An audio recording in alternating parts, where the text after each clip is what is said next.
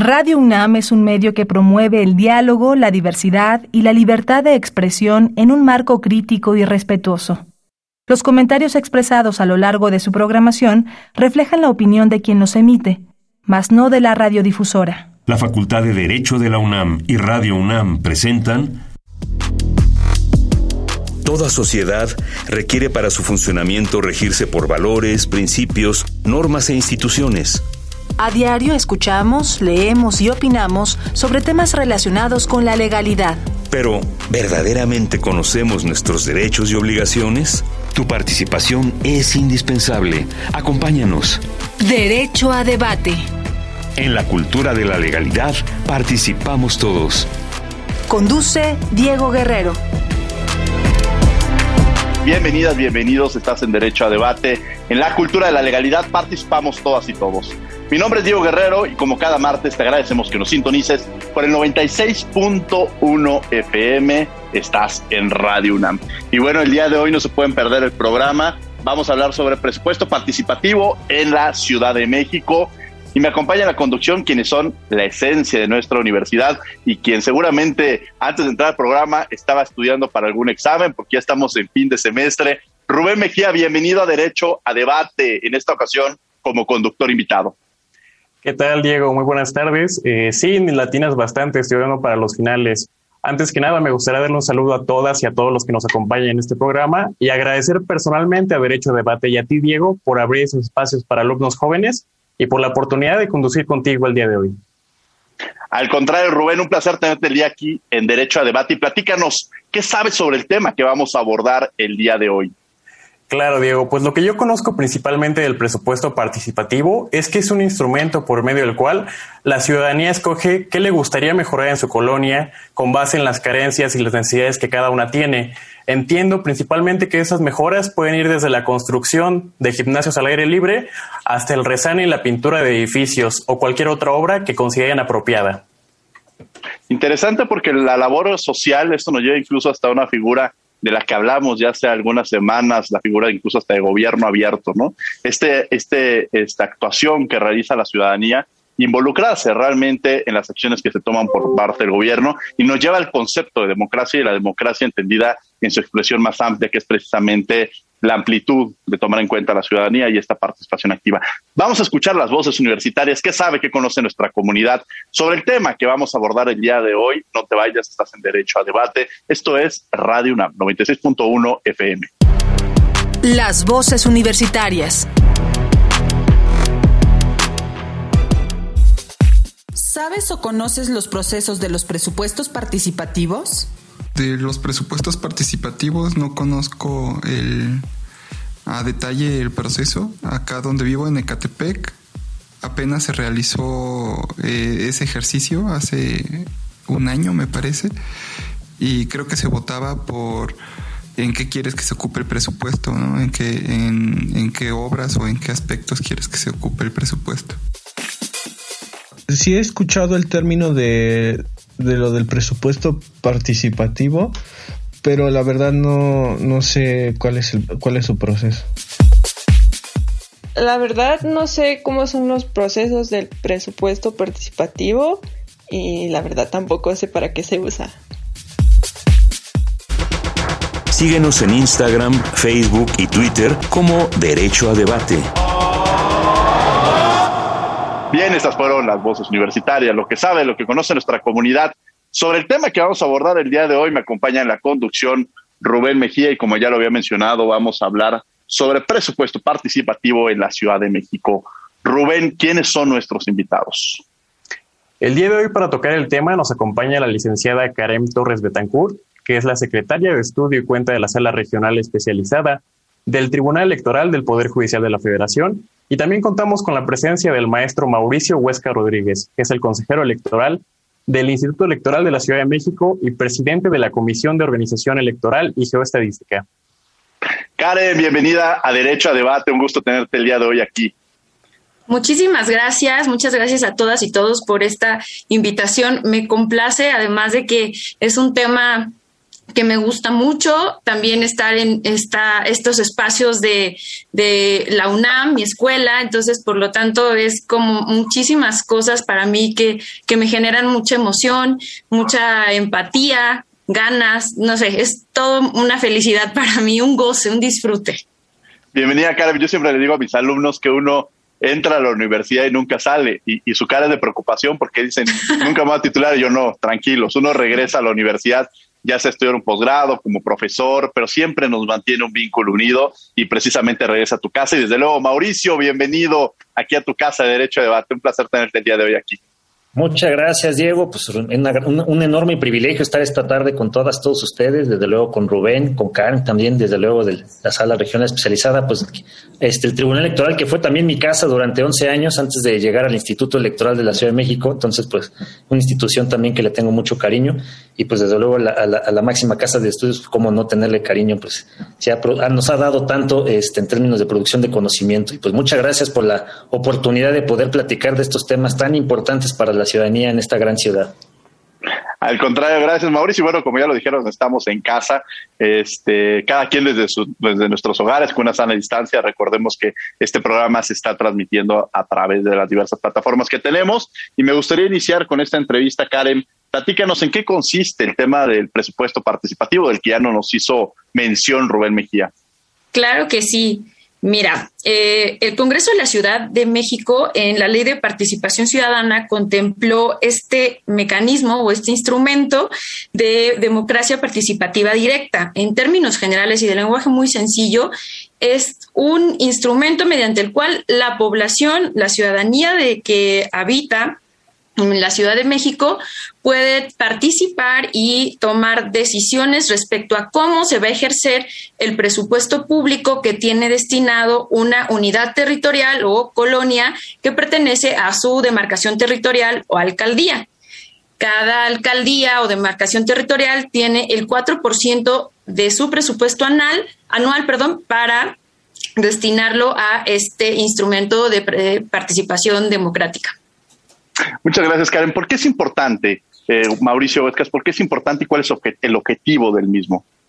Claro que sí, Diego. Pues mira, yo creo que una de las importancias más trascendentales de este mecanismo de participación ciudadana, yo lo vería en el tema en el que eh, es uno de los principales ejercicios en el que la ciudadanía realmente se involucra en el espacio público de su, eh, de su entorno inmediato. Es decir, yo defino a través de lo, como decía Karen, de, propuestas específicas de qué manera quiero intervenir el ambiente que está rodeando mi, mi, mi, digamos, mi núcleo básico de del lugar donde yo vivo. Y en esta dinámica, pues, este, pues la, la, la digamos, la, la creatividad que pueda tener la ciudadanía y las necesidades, desde luego, que puede tener también, eh, surge la, trascendencia de este tipo de ejercicios porque esto nos da la pauta para poder pues llevar a cabo pues obra pública que pueden ser no necesariamente cuestiones de, de, pues infraestructura urbana o de, o de paisajismo, sino incluso actividades culturales, actividades deportivas, actividades recreativas, y que todo ello, mira, yo creo que otra de las cosas importantes que genera es que en, en, en definitiva, pues lo que va a contribuir es en un, un, estadio de reconstrucción de tejido social, reconstrucción de la ciudadanía. ¿Por qué? Porque precisamente el Instituto Electoral pone las, la, digamos, la mesa para poder llevar a cabo la fiesta, pero es la ciudadanía a través del diálogo, a través de ponerse de acuerdo, a través de su, de, de, de, pues de de la organización de las propias vecinas y vecinos que identifican cuáles son las principales problemáticas que tienen en su entorno o cuáles son los principales intereses que tienen también en su entorno y de esta manera postulan propuestas que puedan ser viables dentro de, de, su, de su propia comunidad. Y son las propias vecinas y vecinos los que tienen que ponerse de acuerdo a través de asambleas, a través del voto, para poder definir cuáles son estas prioridades. Entonces, esa es otra de las grandes cosas que me parece importante en una ciudad que, que pues tan, tan, este, que, genera mucho quizá en términos de despersonificación y de, y del sentido de otredad de, de, de, lo que le pasa a mi vecino o a mi vecino, pues esto es un punto de, de reunión nuevamente para reconstruir este tejido social. Entonces, yo creo que de ahí es uno de los dos impactos y me parece más importantes que tiene este mecanismo de participación ciudadana. Muy bien, Rubén Mejía, que nos acompaña en la conducción para que continúes con esta entrevista. Gracias, Diego. A mí me gustaría preguntarte, Karen, ¿cuál es el objetivo directo de este presupuesto participativo? Pues justo lo que comentaba el consejero, ¿no? O sea, principalmente que los habitantes, las y los habitantes que residen en una colonia se involucren en, en, los temas que más les preocupan respecto a las necesidades que tiene esa colonia, esa unidad territorial, como puede ser un tema de luminarias que va a impactar directamente en un tema de seguridad, eh, una cuestión cultural, ¿no? Que haya espacios donde se incentive... Mm, no sé, temas de talleres, eh, ayudar a tareas a los niños, eh, cuestiones de personas de adultos mayores. Eh, entonces, esto, esta parte donde las personas que ahí viven, pues entonces tienen eh, la idea de qué es lo que necesita su unidad, su colonia. Entonces, la importancia es eso, la vinculación de, de, las personas, de los vecinos y vecinas que residen en esa unidad, de vincularse directamente con observar cuáles son las necesidades que tiene su colonia y poder eh, transmitir eso que, en términos generales, si no existiera este mecanismo, pues llevaría muchísimo tiempo y sería muy complejo que la ciudadanía pudiéramos tener acceso a tener propuestas respecto a qué requerimos. Y entonces mediante esta, este instrumento la ciudadanía puede tener de manera directa propuestas respecto a mejoras en temas como lo decía el consejero de no solamente de, de, cuestión de infraestructura o de, o de mejoras de, que, de paisaje, de que se vea más bonito, sino de, cuestiones de seguridad y que vemos que sí han llevado a un impacto de, mejoramiento donde se, eh, se, se, rebaja el índice de delincuencia por un tema nada más simplemente de tener mejor iluminación o cámaras. Entonces, todo esto este, impacta directamente en cómo la ciudadanía se va involucrando en, este ejercicio y cómo además se siente partícipe de cómo se ejerce el presupuesto que está destinado, eh, que es público para cada colonia. Claro, y Karen, mencionas algo muy interesante y, Mauricio lo comentaban, eh, de pronto a mí se me ocurre la, colonia de mis padres, para quienes están escuchando, que son adultos mayores, jóvenes, mis padres, pero bueno, ya son adultos mayores. Y este, por si me están escuchando, quiero hacer esa aclaración. y la verdad es que, bueno, eh, eh, cuando mis hermanos y yo éramos más pequeños, pues era una colonia donde había una convivencia más de niños, ¿no? Y quizá lo que se requería en ese momento, pues era juegos, como ustedes lo mencionan, este, pero cambió las condiciones de esa colonia y ahora ya no son padres jóvenes con niños jugando, ahora son abuelos. Y quizá lo que les preocupa o ocupa más es efectivamente la luminaria o que las banquetas tengan las mejores condiciones para que cuando ellos salgan a sus caminatas nocturnas mientras van platicando, tengan un mejor paisaje. Y, esa, y solamente ellos lo conocen. Quizás si lo fuéramos directamente a una alcaldía, la alcaldía diría, sigamos dándole mantenimiento o que igual lo requieren en algunas ocasiones a los juegos y se despreocuparían por la realidad que en un momento determinado tiene. Y creo que esa es la importancia del presupuesto participativo, que realmente se conocen las, las necesidades de un barrio, de una comunidad, de una colonia, y que permiten que el presupuesto realmente se vuelva una inversión que, que permita a las ciudadanías, porque al final forma parte de, los recursos que destinamos pues, como ciudadanos en nuestros impuestos. Mauricio, ¿cómo se lleva a cabo? ¿Quiénes son las instituciones, los organismos que intervienen en todo este proceso? Claro que sí, Diego. Pues fíjate que esencialmente pues es el Instituto Electoral de la Ciudad de México, eh, en el cual pues bueno, pues lo que se hace es precisamente pues programar incluso desde eh, pues, ¿cuáles? Eh, hemos hecho ejercicios que le llamamos talleres de, presupuesto participativo prototipado, que esto lo que, lo que genera es aquellas eh, colonias tipo que quizá pues colonias en los que tienen pues ciertos estándares quizá de marginidad, de violencia, este, y que pues son prácticamente tienen el mismo eh, pues la misma necesidad y tienen las condiciones más o menos poblacionales y, de identidad cultural muy semejantes, lo que hacemos es pues darles eh, pues algunas quizá ideas de cuáles son eh, pues a partir de pues ya unas investigaciones que se hacen conjuntamente pues estudiantes este de que son ingenieras ingenieros este psicólogas psicólogos o sea multidisciplinario que les permitan tener identificar quizá este, proyectos específicos que puedan tener a largo alcance. Es decir, hoy por hoy quizá el hecho de, del presupuesto participativo, eh, pues mucho se habla de, pues si quieren, no, sé, este, calentadores de agua, luminarias, cámaras de seguridad, que muchas que mucho de la queja es eso le corresponde al, al, ayuntamiento, le, le, corresponde en este caso a las alcaldías. Sí, pero a lo mejor hay una necesidad latente que pues de inmediato lo necesitan y lo ocupan a través del, del presupuesto participativo. Pero el Instituto Electoral preocupado por esta situación lo que hace es dispone de la mesa también para decirles, oigan, pues miren, también está este otro proyecto que les puede beneficiar. Como que otro proyecto puede ser, bueno, pues a lo mejor un, un gimnasio al aire libre para personas adultas mayores, este, como decía Carmen, ¿no? Este, muchas veces hay eh, camellones que están pues, este, pues prácticamente eh, pues inservibles. ¿Por qué? Porque están llenos o, de, o de cascajo, de basura, o están este, ocupadas ya las, las, áreas públicas pues, por personas que, este, pues, que están ahí nada más sentadas y que no tienen algún tipo de, este, de de utilidad en estas en estos camellones y lo que se proponen son parques lineales o parques de bolsillo que le llaman y lo que es justamente es ir interviniendo kilómetro a kilómetro estos parques de bolsillo para que a la larga de unos 3, 4, 5 años puedan tener prácticamente un centro social en un parque en un parque lineal y que esto como comentaba también Karen, ¿no? que sea muy útil para desincentivar la delincuencia, desincentivar la, inseguridad y que genere otra vez el tema de la, de la recreación y la convivencia entre la ciudadanía.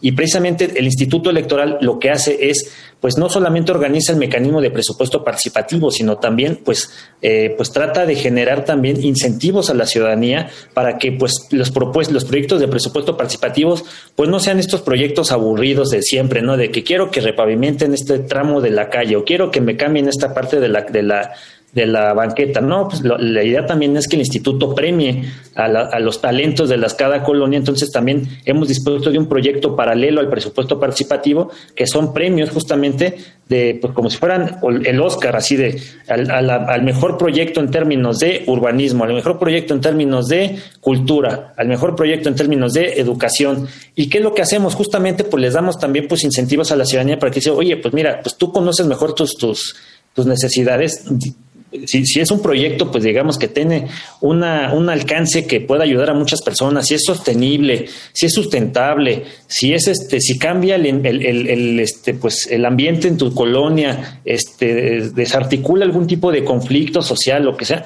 pues te vamos a dar un premio para que justamente pues otras vecinas y otros vecinos volteen a ver a estas, estos proyectos exitosos y de esta manera pues puedan ser pues propuestos en otros ejercicios también de presupuesto participativo. Te pongo un par de ejemplos. En la alcaldía de de Milpalta, por ejemplo, que pues todas sabemos que en la, en la geografía de la Ciudad de México, pues Milpalta, pues sí lleva un traslado importante. Si estás en el núcleo urbano de la ciudad, trasladarte a, a, la cabecera de la alcaldía. Bueno, pues este resulta que una chica de 12, este, 12, 12, 14 años, no recuerdo bien su edad, la, la, que, que se permite por parte del instituto incluso que menores de edad puedan presentar proyectos de presupuesto participativo, aunque no puedan votarlos, pero pueden proponerlos. Esta chica tuvo una idea de decir, oye, pues es que en mi alcaldía eh, pues no hay talleres de música y yo quiero estudiar música, pero música de orquesta.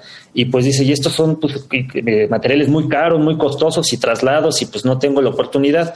Entonces se organizó con sus amiguitas, amiguitos, lo que pues vamos a proponer este, este taller de orquesta y que con el presupuesto participativo se compre los instrumentos, se intervenga un salón del, del, del, centro de, de, desarrollo de aquí de la, de, la, alcaldía y de esta manera pues que podamos tener al menos una clase cada semana. Y fue una propuesta pues exitosa, ganó el proyecto de presupuesto participativo y pues hoy por hoy también está este al alcance de pues una pues clases que pueden ser tan costosas para muchos y muchas de nosotros, pues tener esta posibilidad de tener pues al alcance de pues de la vuelta de mi casa poder tener este tipo de talleres que, que normalmente pues tienen pues una, una, una complejidad mayúscula para poder al tener este acceso. Qué extraordinario este ejemplo que nos pones, porque la verdad es que eh, soy convencido en el tema de los derechos culturales que la música, eh, la sensibilidad y este tipo de cosas hacen cambios sociales, ¿no? La, la, cultura puede ser un transformador social y precisamente esta chica que quizá al no contar con los medios hubiera podido acercar a un grupo incluso del crimen organizado, por eso teniendo la posibilidad de formar parte de un grupo de jóvenes que se incentivan con la música, este sentido de pertenencia, pues bueno, estás cambiando la vida de muchos y creo que esa es la importancia del tema que estamos abordando el día de hoy. Rubén Mejía, que me acompaña en la construcción. Adelante, los micrófonos son tuyos. Muchas gracias, Mauricio. La verdad es que es un tema muy interesante y yo como joven y estudiante, la verdad lo desconocía de una manera muy amplia. Para ello me gustaría comentarte, bueno, preguntarte a ti, Karen, si nos pudieras hablar un poco de cuál es el desarrollo que sigue este presupuesto, presupuesto participativo, cómo se participa y cuál es el procedimiento. Claro que sí. Mira, eh, Primero se emite una convocatoria por parte del Instituto Electoral de la Ciudad de México. En esa convocatoria se especifican cada una de las bases, los objetivos y los requisitos, y así como todas las personas que van a participar en la, en, el desarrollo de todo esto del presupuesto participativo. Entonces, la convocatoria se emite en enero del año que se va a llevar a cabo la consulta y ahí viene cada una de las bases especificadas. Posteriormente se hace una asamblea de diagnóstico y deliberación, es decir, el instituto con cada uno de sus eh, consejos distritales va a las unidades territoriales o colonias y eh, organizan asambleas en donde se reúnen con las personas vecinas de esa unidad territorial con la finalidad de que las personas le digan a la autoridad y deliberen cuáles son las necesidades de esa unidad territorial con la finalidad de que se propongan proyectos, como dice el consejero, pues que vayan acorde a las necesidades y además de eso, no solo acorde, sino que tengan un impacto mayor, o sea, no es el presupuesto participativo no es un tema de individualidad o de una sola calle, sino que el impacto es que sea para la mayor población posible. Además, no solamente a lo mejor a los que viven en esa colonia, sino a lo mejor los que transitamos o que, o que pasamos ahí porque simplemente por ahí trabajamos. Entonces, eso es lo que busca el presupuesto participativo. Y estas asambleas de diagnóstico y deliberación, pues ayudan mucho a, abordar estos temas. Además, el instituto, eh, por medio de sus consejos distritales, pues tiene una gran labor ahí de eh, conducir, de orientar, como decía el consejero, pues cuáles son los proyectos que pueden ir acorde con estos objetivos. Después de esa etapa de deliberación, llene a cabo el registro de los proyectos. El registro de los proyectos, ahí sí, toda persona habitante, eh, como decía el consejero, sin distinción de edad, puede presentar proyectos de eh, presupuesto participativo ante el instituto y es muy sencillo, se puede hacer de manera presencial o de manera digital. La verdad es que las herramientas que ha eh, instrumentado el, instituto son de vanguardia, porque no solamente de manera presencial que dices, no, pues es que ahora con estas condiciones de pandemia, sin problema, hay aplicaciones y por ahí muy sencillas, con un lenguaje específico muy sencillo, donde todas y todos podemos registrar un proyecto y que nos va llevando de la mano cuáles son los requisitos para poderlo registrar. Una vez que pasa este tema de, del registro de, los proyectos, sigue una etapa que es la validación de proyectos. Ahí eh, es una etapa compleja porque eh, ahí ya se introduce otra figura, otra autoridad, o por así decirlo, que participa en esta instrumentación, que es el órgano dictaminador que esta, este órgano dictaminador en esencia está integrado por personas especialistas en cuestiones ambientales, este, urbanistas, de arquitectura, de desarrollo social, además de personas de la alcaldía o de la demarcación territorial, eh, personas de la Contraloría interna y de la Contraloría, para este, llevar el cauce de la dictaminación y validación de los proyectos. Aquí, este órgano en realidad lo que tiene que eh, cotejar o valorar es si el proyecto que está proponiendo el ciudadano o ciudadana cumple con determinadas cuestiones, si es, si es viable técnicamente, si cumple con cuestiones jurídicas, con impacto ambiental, financiero, si tiene un beneficio para la población y comunitario, ¿no? Por ejemplo, en viabilidad técnica, pues que sí lo podamos ejecutar, ¿no? En el impacto ambiental, pues que no nos estemos llevando eh, cuestiones de árboles y toda esta situación. En el impacto eh, jurídico igual, temas de uso de suelo, que no haya restricciones de eso en espacio público, edificios de gobierno, algún tema de este tipo de inmuebles. Eh, beneficio de impacto comunitario, lo que les comentaba, ¿no? que no sea un tema solamente de individual, de que, tenga un impacto mayor posible a la población.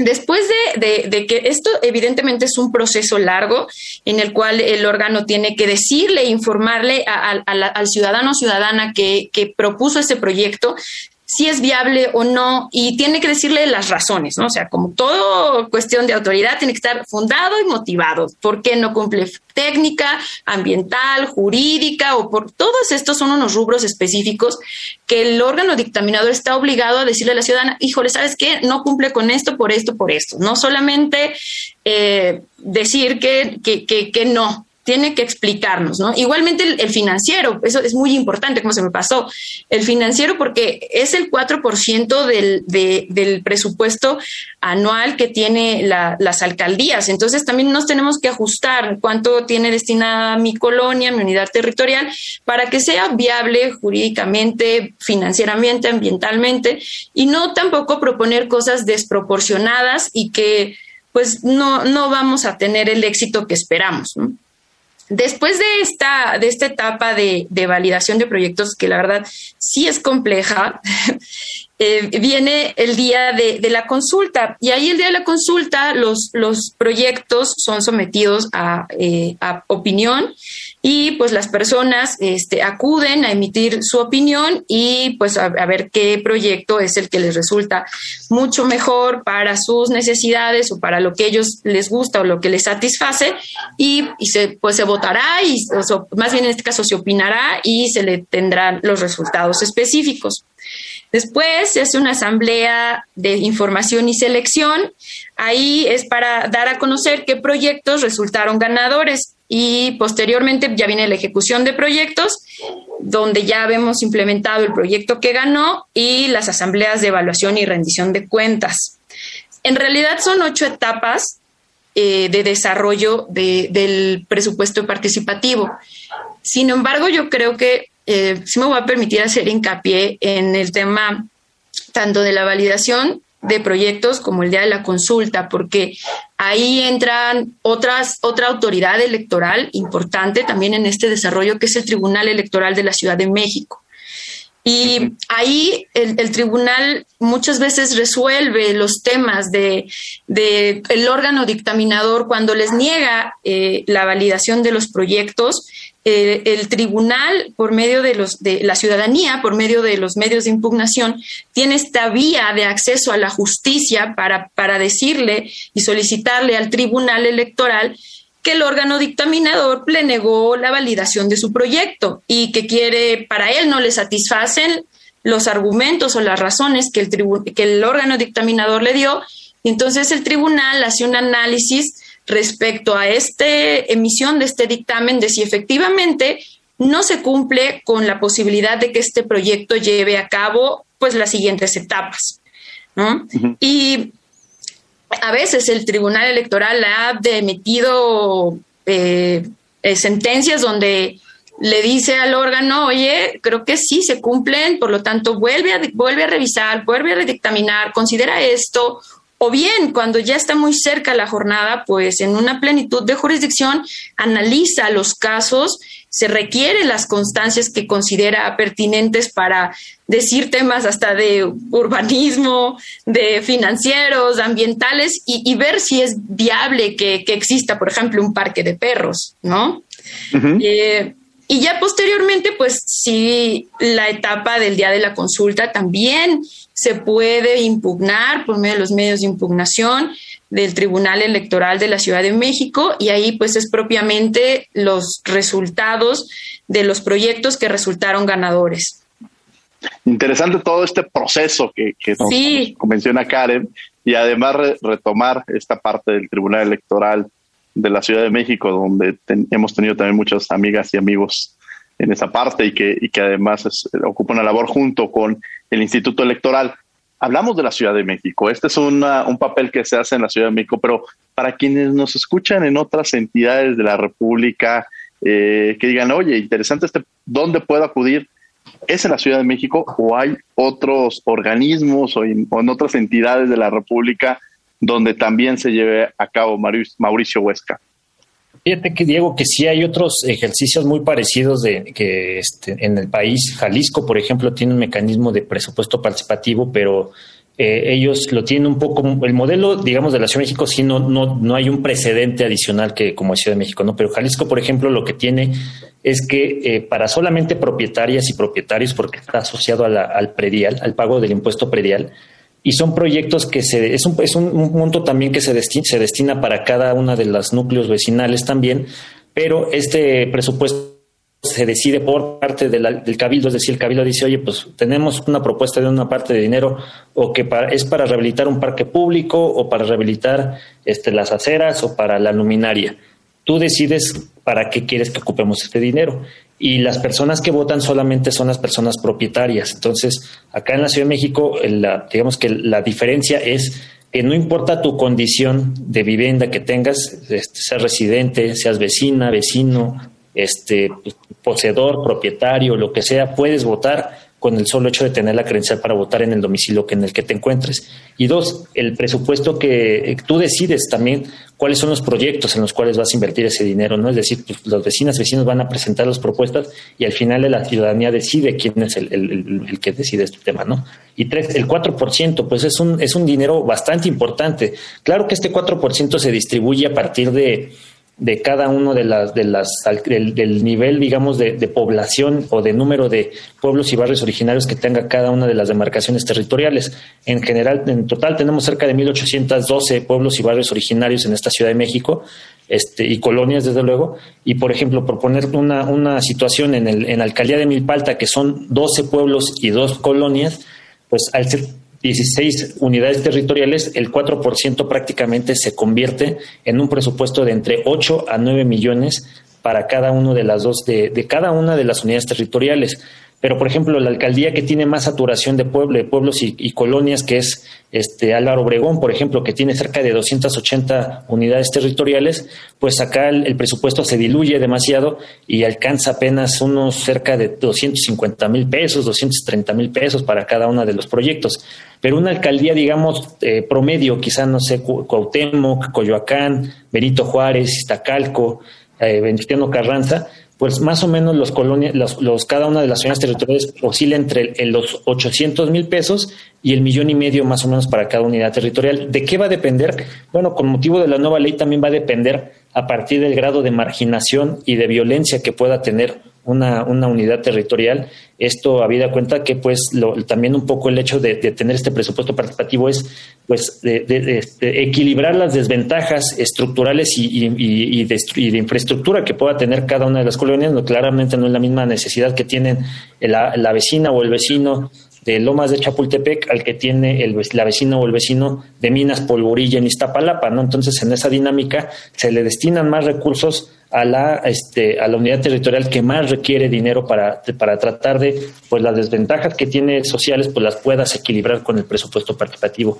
Pero este ejercicio de presupuesto participativo sí existe en muchos otros países. Existe, por ejemplo, en, te puedo decir, en, Latinoamérica tienen, en Brasil tienen este, este importante ejercicio, en Colombia tienen este ejercicio. En Colombia lo hacen, comentarte, lo hacen, por ejemplo, proyectado a 8, 9 o 10 años. Es decir, tú cuando votas el, el presupuesto participativo, siempre votas tramos de proyectos pero es un proyecto, digamos, a largo plazo que me parece que es una práctica que podríamos eh, asumir en la Ciudad de México, porque muchas veces el presupuesto participativo, pues, como no tiene una planeación a largo aliento, lo que, salvo que las vecinas y los vecinos se, se, se, pongan de acuerdo en eso, lo que termina ocurriendo es lo que comentaba Karen, ¿no? Pues vamos a poner un parque para perritos, ah, está muy bonito.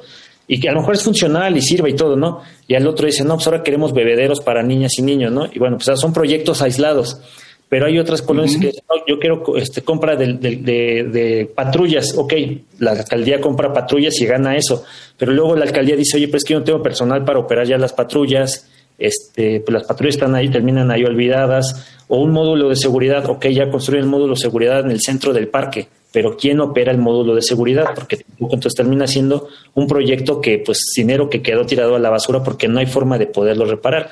Entonces, este, el proyecto de Colombia, por ejemplo, me parece muy interesante porque lo que te permite es planear a 8, 10 años y en 8 y 10 años, por ejemplo, el presupuesto de Milpalta, pues prácticamente les podrá alcanzar para pues comprar una propiedad e irla interviniendo poco a poco para que les quede un bonito pues, centro cultural, pues como si fuera de primer mundo, la verdad. Entonces, eh, la idea es un poco pues también concientizar a la gente de las bondades y la, y la, y la las dimensiones que tiene este presupuesto participativo para que se sepa utilizar de manera pues efectiva y muy eficiente. Muchas gracias. Estás en Radio UNAM, esto es 96.1 FM y bueno, el día de hoy estamos hablando sobre presupuesto participativo en la Ciudad de México y me acompaña en la conducción Rubén Mejía. Tenemos como invitados a Karen Torres Betancur y al maestro Mauricio Huesca Rodríguez. Eh, Rubén, vamos contigo. Gracias, Diego. Eh, sí, Karen, me gustaría hacerte dos preguntas y con base en lo que señala Mauricio. Por lo que veo, en algunas cuestiones puede haber un presupuesto bastante grande y me gustaría comentar o preguntar eh, si siempre tiene que ser un único proyecto o si pueden ser dos proyectos o tres proyectos. Y ya un poquito más eh, metiéndonos en la parte yo creo que más importante del tema es cuántos proyectos de estos terminan consolidándose al final, cuántos de los que se planifican finalmente terminan pues viéndolo los vecinos cara a cara. Bueno, la verdad es que la, el registro de proyectos es los que tú quieras, o sea, no está limitado, no está acotado a uno solo. Evidentemente, lo, lo, más factible es, como dice el consejero, lo mejor es que no perdamos de vista que tienen que cumplir con, con, estos, con estas condiciones, ¿no? O sea, que, que de verdad puedan, puedan ser viables para que desde el momento en que lo registres, pues tengas tú la la posibilidad de observar todas estas condiciones, estos, estos lineamientos de que efectivamente se van a cumplir para que tu proyecto sea votado. Pero acuérdate que como es esto lo, lo, votamos, pues entonces entre más opciones tenga la ciudadanía para el día de la consulta emitir su opinión, pues es mejor, porque ahí van las plantillas y entonces podremos ver cuál es la opción que nos que, consideramos nos, nos beneficia más como, como ciudadanos, como población que reside en esa unidad territorial. Y respecto a tu segunda pregunta, mm, es respecto un poco más sobre el tema de la etapa de la implementación. Cuando la ciudadanía ve reflejado pues el proyecto que resultó ganador. Bueno, pues las alcaldías tienen un año de, para ejercer el presupuesto, el ejercicio fiscal va corriendo y tienen este tiempo para eh, llevar a cabo pues todas aquellas medidas que consideren necesarias, el tema de licitaciones, buscar contrataciones, dependiendo del proyecto que resultó ganador, para ver con empresas privadas que les vendan o implementen el servicio que eh, se requiere para llevar a cabo la ejecución o implementación de ese proyecto. Entonces, se tendría todo este tiempo para que la alcaldía haga todas estas gestiones, tanto financieras como administrativas, para que se pueda ejecutar el, proyecto. Entonces, esa es la, temporalidad. Y pues eh, en cuanto, en cuanto cumple ese plazo, pues prácticamente a veces vemos que es antes, porque pues este es, estuvo sencillo, depende de cada, de cada proyecto que haya resultado ganador para la alcaldía que lleve a cabo estas gestiones. Realmente, mientras estemos en el tiempo que se tiene establecido, que es el periodo del ejercicio fiscal, que es un año, pues entonces es lo que cuenta con ese plazo la, autoridad para implementar eh, el proyecto. Mauricio, me gustaría preguntarte sobre el tema de transparencia. ¿Cómo logramos activar este tema de transparencia que pues, es muy importante para nosotros hablar, de, hablar del mismo? Y, un y las asignaturas pendientes. Yo creo que en este proceso, sean desde que se establece este presupuesto participativo a la fecha, han tenido muchas experiencias que nos han obligado a hacer cambios y a establecer también asignaturas pendientes que se tienen que modificar para tener una mayor activación, incluso la propia participación. Claro que sí. Diego, fíjate que en el tema de transparencia me parece relevante y especialmente delicado el tema con el presupuesto participativo, porque eh, conforme a las últimas reformas, eh, o bueno, más bien, ¿qué es lo que ocurrió en otros años? Las alcaldías prácticamente tenían un nivel de incumplimiento este, en entrega de proyectos de presupuesto participativo brutal. O sea, te puedo decir que en las estimaciones que teníamos nosotros en el instituto era prácticamente un nivel de cumplimiento del 30, 35, 40%.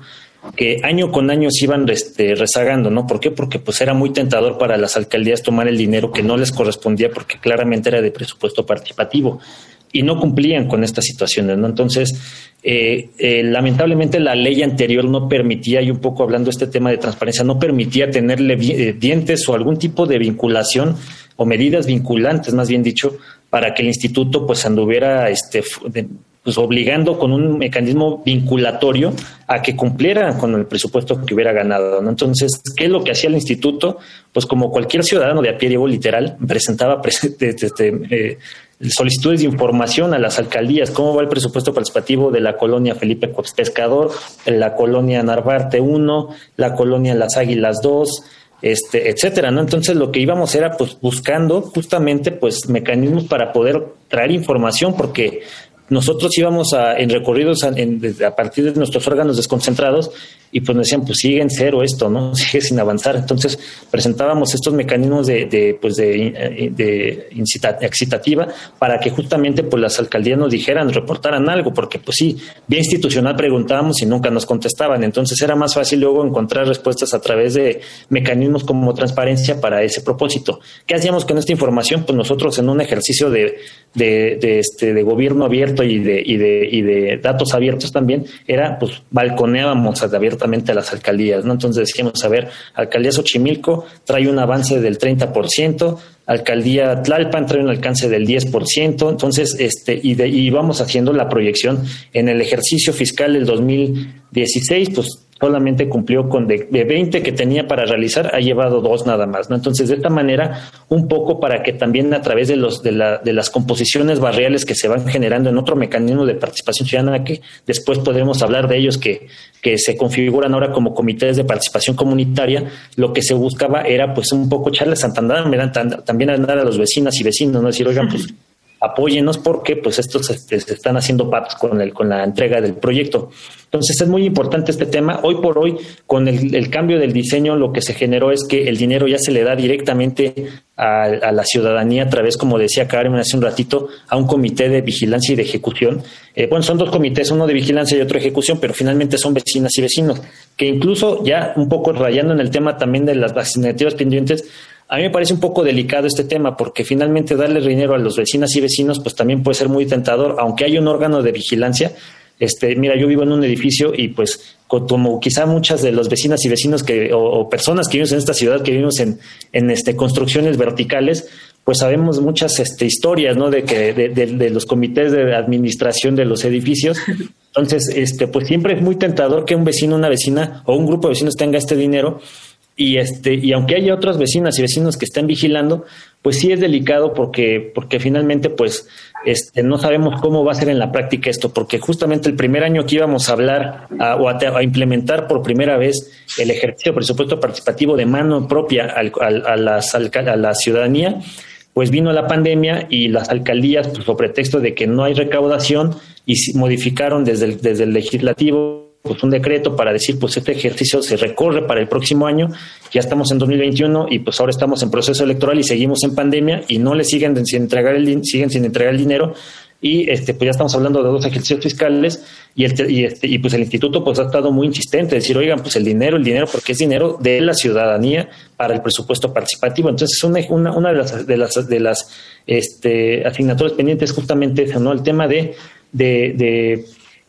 pues antes funcionaba mal, pero funcionaba la entrega de los proyectos ahora no están entregando el dinero. ¿Por qué? Porque pues, con el pretexto de la pandemia y la baja recaudación, este, han, movido, digamos, desde el legislativo la posibilidad de entregar el dinero. ¿no? Entonces, el, el instituto, pues, lo que está haciendo es justamente pues, ser muy insistente para este propósito.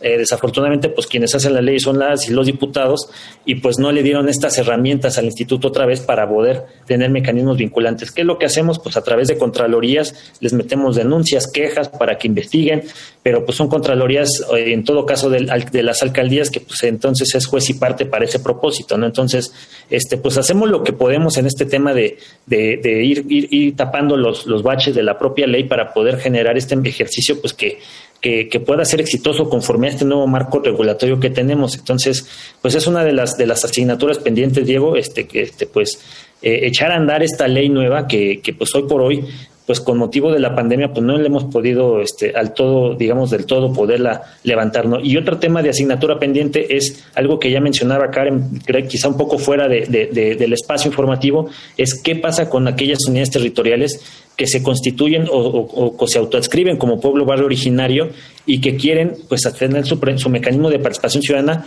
pues no de manera occidental como conocemos a través de urnas y boletas, sino a través de asambleas comunitarias, que me parece totalmente viable además, ¿eh?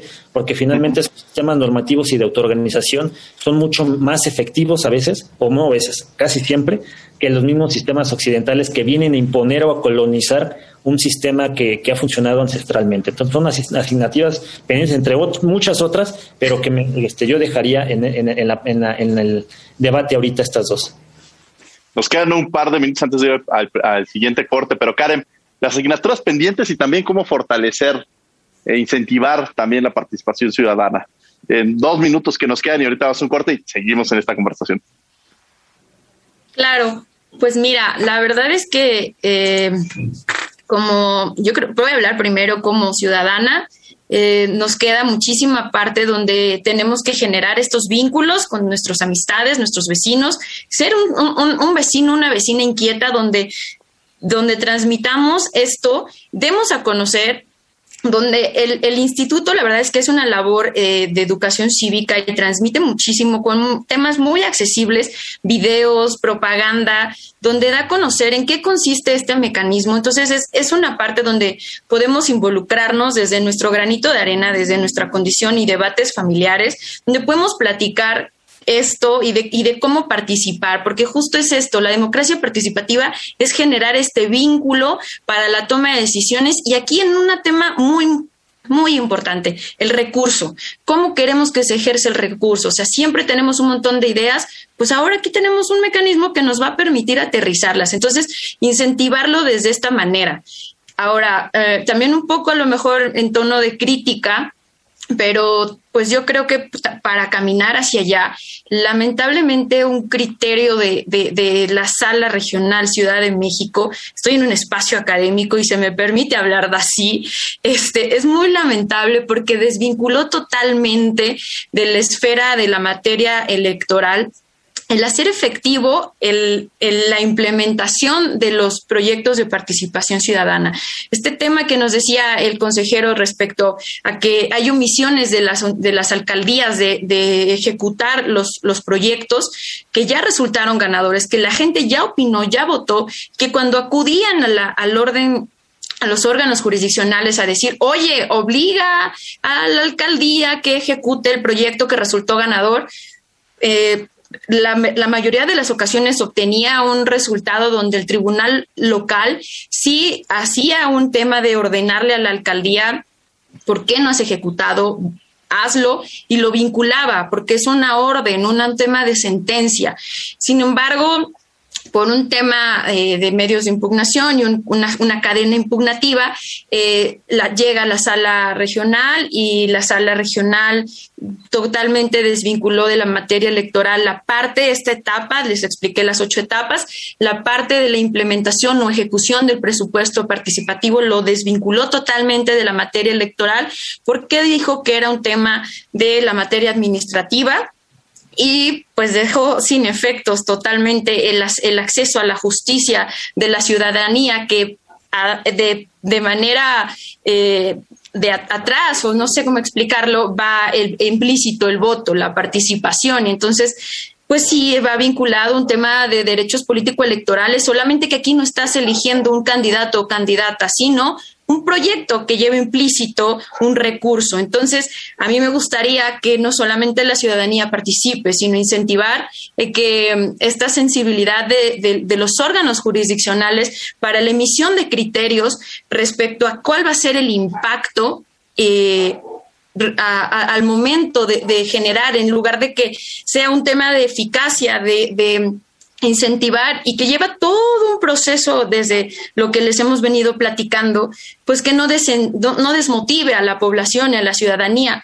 porque si al final no van a ver reflejado pues el proyecto por el cual votaron, pues entonces no tiene caso todas estas etapas donde y todo este involucramiento del instituto con la población, incluso toda la maquinaria electoral que hay detrás para organizar esta consulta.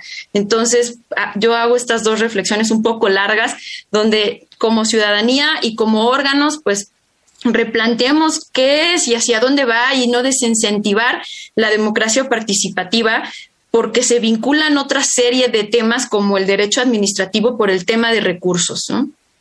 Claro. Bueno, vamos a un corte, vamos a descubriendo tus derechos y regresamos a la última y nos vamos.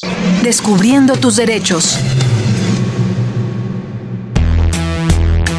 Derecho humano al ambiente sano. Toda persona tiene derecho a un medio ambiente adecuado para su desarrollo y bienestar. El Estado garantizará el respeto a este derecho. El daño y deterioro ambiental generará responsabilidad para quien lo provoque en términos de lo dispuesto por la ley. Escuchas Derecho a Debate.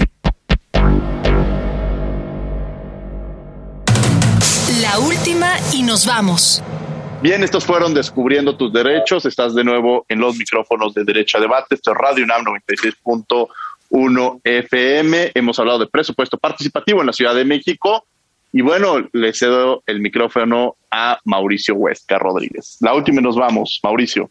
Gracias, Diego. Pues bueno, ya el último comentario, pues es un mensaje muy concreto a todas y todos los radioescuchas, es que nos escuchan desde luego desde la Ciudad de México, a que de verdad hagan uso de este mecanismo de participación ciudadana. Miren, tenemos cerca de 16 mecanismos de participación ciudadana en nuestra Ciudad de México. Somos de las pocas entidades federativas que tenemos tantos mecanismos de participación ciudadana que lo que van a generar justamente es no solamente pues eh, ponernos de acuerdo como ciudadanas y ciudadanos de una colonia, de un entorno, sino generar eh, pues mecanismos que impacten realmente en nuestro entorno inmediato y nuestro entorno inmediato sin duda alguna lo que va a generar es que disminuyan este, índices de violencia, de marginación. Está totalmente demostrado en otros contextos de otros países que en la medida en que haya mayor participación de la ciudadanía en mecanismos de participación ciudadana, no electorales, en mecanismos de participación ciudadana, siempre esos entornos son más seguros, menos violentos y menos discriminatorios. Entonces, pues la invitación queda abierta porque es un ejercicio que en el Instituto Electoral de Ciudad de México, hoy no, este, este año no porque es año electoral, pero fuera de año electoral, todos los años hacemos estos mecanismos de participación ciudadana y pues la puerta está abierta para que se involucren y conozcan un poco más sobre estos mecanismos. Muchas gracias, eh, Mauricio Huesca Rodríguez. Karen Torres Betancur. Pues también retomando un poco lo que dice el consejero, invitando a todas y todos que nos involucremos en los temas que atañen a nuestra comunidad, y qué padre que existan y que nos, nos, nos vinculen de esta manera que tengamos ideas frescas, que propongamos, que no nos dejemos llevar siempre por lo mismo, que nos informemos, que pidamos la colaboración del instituto por medio de sus órganos desconcentrados. Siempre tienen la disponibilidad de orientarnos, de ayudarnos, para decirnos tips, eh, dudas, incluso eh, darnos la posibilidad de acercarnos los registros o, comparativas de qué han hecho en otras unidades territoriales para que efectivamente se pueda ver reflejado lo que nosotros deseamos conforme a nuestras necesidades, nuestros gustos y satisfactores, eh, conforme a, lo que, a lo que quiere nuestra, nuestra comunidad, nuestra, nuestra unidad territorial. Muchas gracias, Karen. Rubén, con algo con lo que quieras cerrar, algún mensaje que quieras mandar, gracias por también acompañarnos el día de hoy. No, gracias a ti, Diego, por la invitación y gracias a Karen y a Mauricio por acompañarnos. Eh, considero que es un instrumento sumamente interesante y muy llamativo, como mencionaba hace unos momentos la licenciada Karen. Es algo que pues nos ayuda a resolver necesidades de manera directa y mucho más rápido que lo que haría un gobierno de manera tradicional. Eh, en lo particular, pues me gustaría invitar a todos los que nos escuchan, a las y los que nos escuchan, a fin de que nos informemos de mejor manera sobre este instrumento y pues participemos tanto en los proyectos que que se nos ocurren como en la votación para escogerlos. Muchas gracias. Mauricio, muchas gracias por haber estado con nosotros. Mauricio pues que ha estado con nosotros el día de hoy aquí en los micrófonos de Derecho a Debate, quien es consejero electoral del Instituto Electoral de la Ciudad de México y presidente de la Comisión de Organización Electoral y Geoestadística. Gracias por haber estado con nosotros, Mauricio. Un gusto, querido Diego, y pues un placer estar con, gente tan talentosa como Rubén, como conductor también, y con Carmen, desde luego, que pues también una chica muy destacada en la sala regional especializada. Muchas gracias también el día de hoy, precisamente Karen Torres Betancourt, secretaria de Estudio y Cuenta de la sala regional especializada del Tribunal Electoral del Poder Judicial de la Federación, de la sala especializada. Karen, gracias por haber estado con nosotros. Muchas gracias, me siento muy, muy honrada de compartir este espacio de la UNAM contigo, Diego, con Rubén, consejero, Mauricio, muchísimas gracias por esta bonita plática. Rubén, muchas gracias por haber estado con nosotros. Gracias a ti, Diego, por la invitación, muy agradecido y muy feliz de esta, de esta conversación. Y les agradecemos a ustedes que han estado con nosotros en una emisión más de Derecho a Debate. Los invitamos todos los miércoles a que vean Cultura al Derecho, todos los miércoles a las 5 de la tarde en el canal 22, el canal cultural de México, un espacio donde analizamos el derecho desde la literatura, la pintura, la música, el cine y otras expresiones artísticas. Y bueno, agradecemos desde luego eh, a Yanis Hernández y Fernanda Sánchez en la coordinación, redacción de las notas Ana Salazar, asistencia Mari Carmen Granados, Elías Hurtado y Edgar Cabrera. Comunicación y difusión, Sebastián Cruz. Controles técnicos y producción, Paco Ángeles. Desde luego, a la Facultad de Derecho y a Radio UNAM por brindarnos este espacio. Y no olviden que nos escuchamos de ley todos los martes. Esto fue Derecho a Debate. Por hoy concluye la discusión, pero no se pierdan el próximo tema en Derecho a Debate. En la cultura de la legalidad participamos todos.